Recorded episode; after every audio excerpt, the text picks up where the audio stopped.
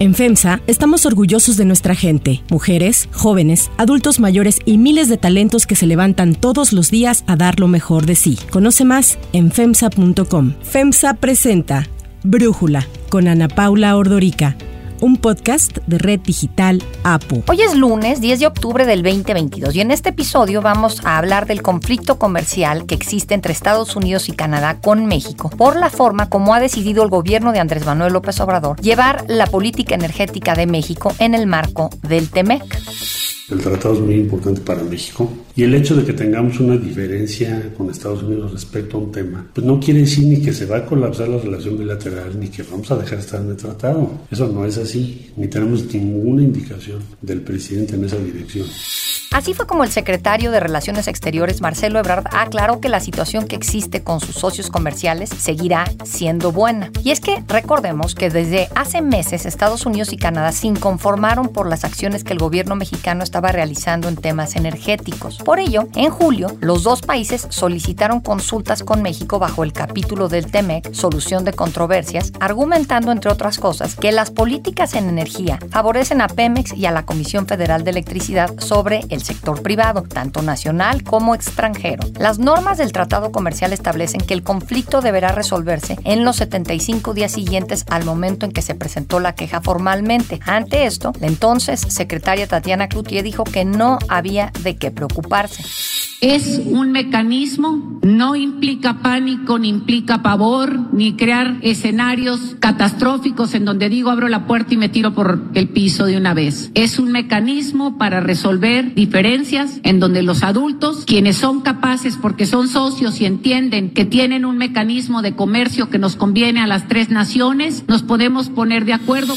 Bueno, el plazo de 75 días venció el lunes 3 de octubre sin que se instalara el panel de solución de controversia controversias. Para entender más este tema, le agradezco a Luis de la Calle, economista, director general de De la Calle Madrazo Mancera, platicar con nosotros. Luis, a ver, ¿nos puedes recordar cuál fue exactamente la inconformidad de Estados Unidos y de Canadá por la que solicitaron las consultas? Son varias quejas, por cierto, Ana Paula, de las que tiene Estados Unidos y Canadá con respecto a México, pero casi todas ellas las podemos resumir en el hecho de que Estados Unidos y Canadá piensan que México no le está dando a sus inversionistas a sus proveedores de servicios y a sus exportadores el mismo trato que le da México a la competencia de ellos en el país que es Pemex y CFE.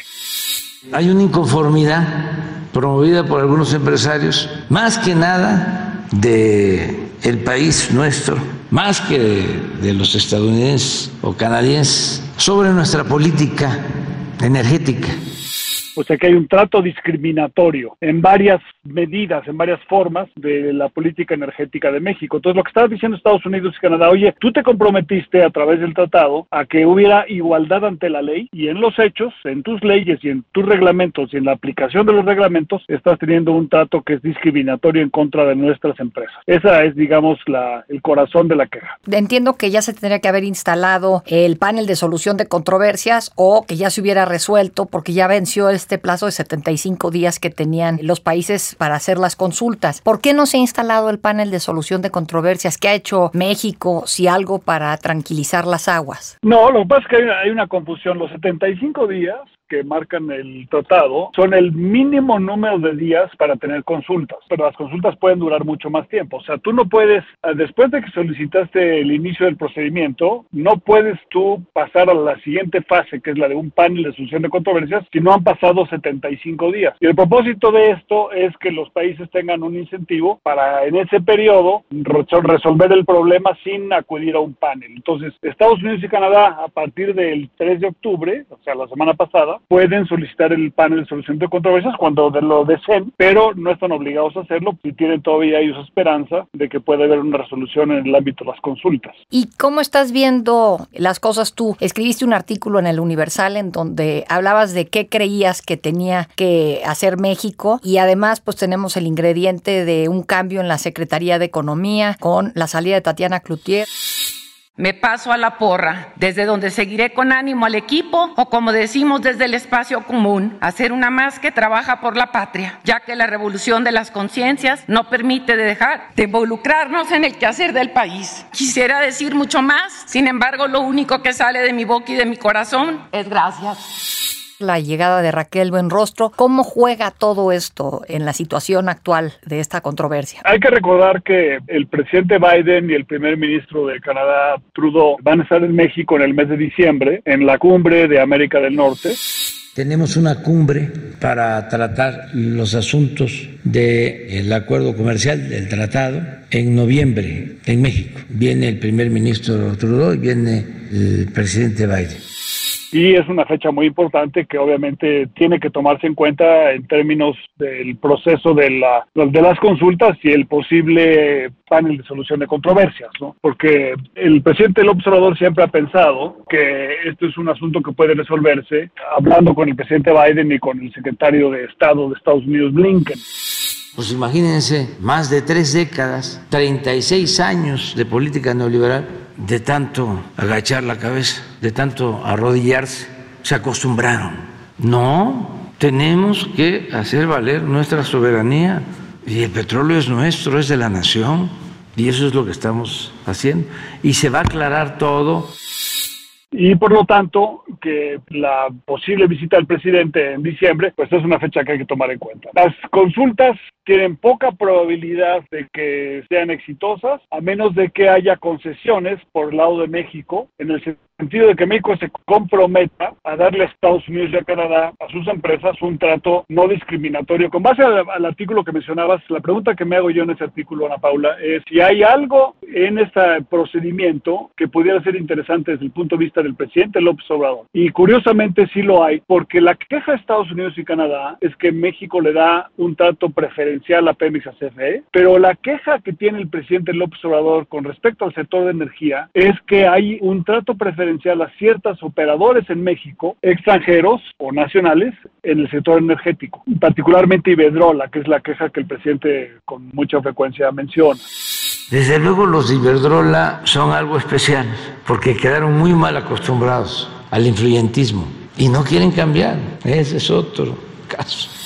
Podríamos utilizar el proceso de las consultas para que haya una reafirmación de un compromiso que ningún operador de energía va a recibir un trato distinto al que reciben todos los demás. Pero eso es precisamente lo que están solicitando Estados Unidos y Canadá. Entonces, se podría construir, digamos, una solución en la que México se comprometa a darle a todo el mundo el mismo trato y que Pemex y CFE no le den trato a ninguna empresa que sea preferencial y por lo tanto que no puedan subsidiar las operaciones de ningún agente económico en el país con sus propios recursos y que todo subsidio que quiera dar el gobierno mexicano en materia de energía lo tenga que dar a través del presupuesto de la federación. Yo siento que un esquema de esa naturaleza permitiría que todo el mundo dijera, aquí hay algo que es interesante para todos y que entonces la solución de las consultas no se interprete solamente como que ganó una parte, sino que ganamos todos con el establecimiento del Estado de Derecho en el sector. Sí, un esquema de ganar, ganar, ¿no? Y ahí, ¿cómo ves esta nueva titular de la Secretaría de Economía es importante. Siento que le habían quitado muchos dientes. Tú estuviste en la Secretaría de Economía. Siento que ya en la que tú estuviste, que si mal no recuerdo, el titular entonces era eh, Derbez, a lo que es actualmente, algunos dicen que se le han quitado muchos dientes y esas atribuciones se les han dado una parte a Hacienda y otra parte a la Cancillería. La Secretaría de Economía en el sexenio del presidente López Obrador es una secretaría menos importante de lo que fue en el pasado, efectivamente, y había perdido también quizás cierto presencia, sobre todo en los sexenios del presidente Calderón, quizá también, y un poco Fox. Sin embargo, es muy importante la Secretaría.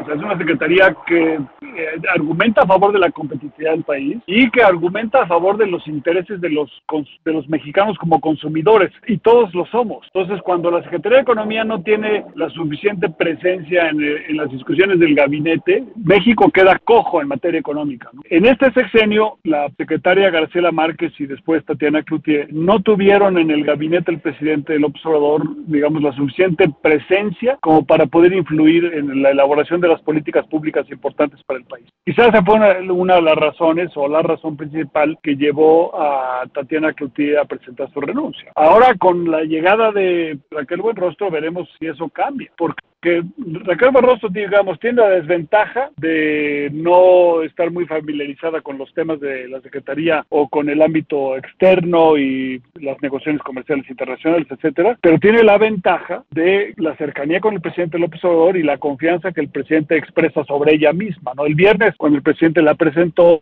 dijo que era una de las personas a las que más confianza le tiene tomé la decisión de nombrar a Raquel Buenrostro, secretaria de Economía, quien ahora se desempeña como directora del SAT, que ha tenido muy buen trabajo porque no ha disminuido la recaudación. Yo creo que lo que cuenta son los hechos y es una servidora pública ejemplar. Le tenemos toda la confianza y ella va a ser la próxima secretaria de Economía las características de Raquel Benrostro como una persona de reputación dura, como una persona leal al presidente, pueden ser interpretadas de una manera negativa, pero también de una manera positiva en el sentido de que la solución del conflicto de energía, en el fondo, depende mucho más de convencer al presidente de México que de convencer a Estados Unidos.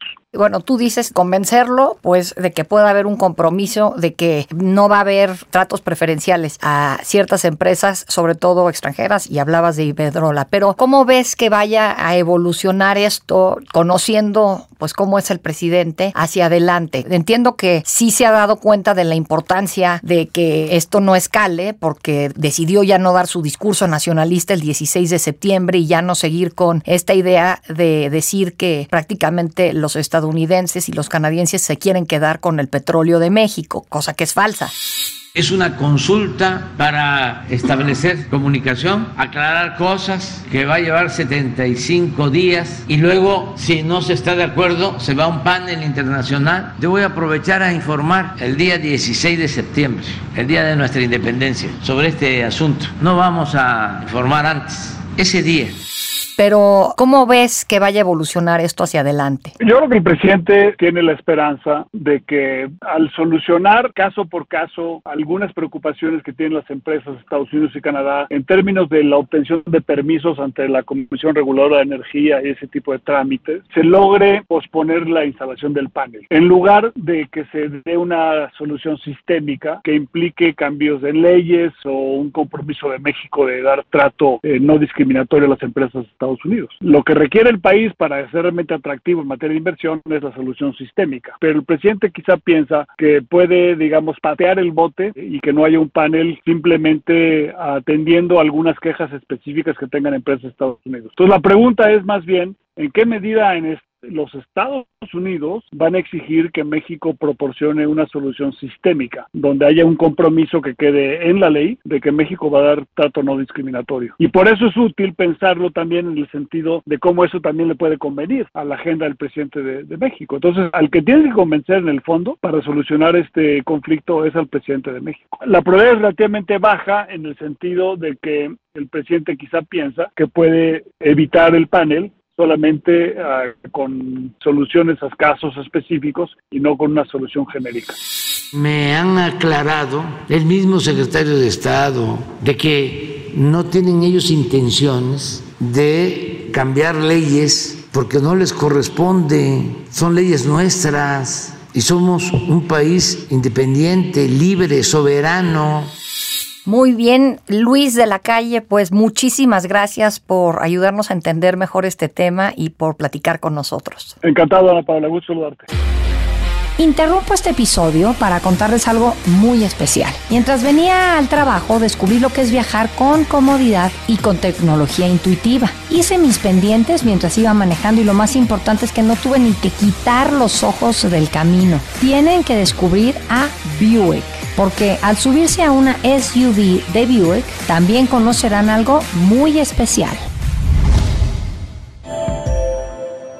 Yo soy Ana Paula Ordorica. Brújula lo produce Batseba Feitelson. En la redacción, Airam Narváez. En la coordinación y redacción, Christopher Chimán. Y en la edición, Cristian Soriano. Los esperamos mañana con la información más importante del día. Oxo, Farmacias ISA, Cruz Verde, Oxo Gas, Coca-Cola FEMSA, Invera, Torrey y PTM son algunas de las muchas empresas que crean más de 245 mil empleos tan solo en México y generan valor como parte de FEMSA. FEMSA presentó Brújula con Ana Paula Ordorica, un podcast de Red Digital APO.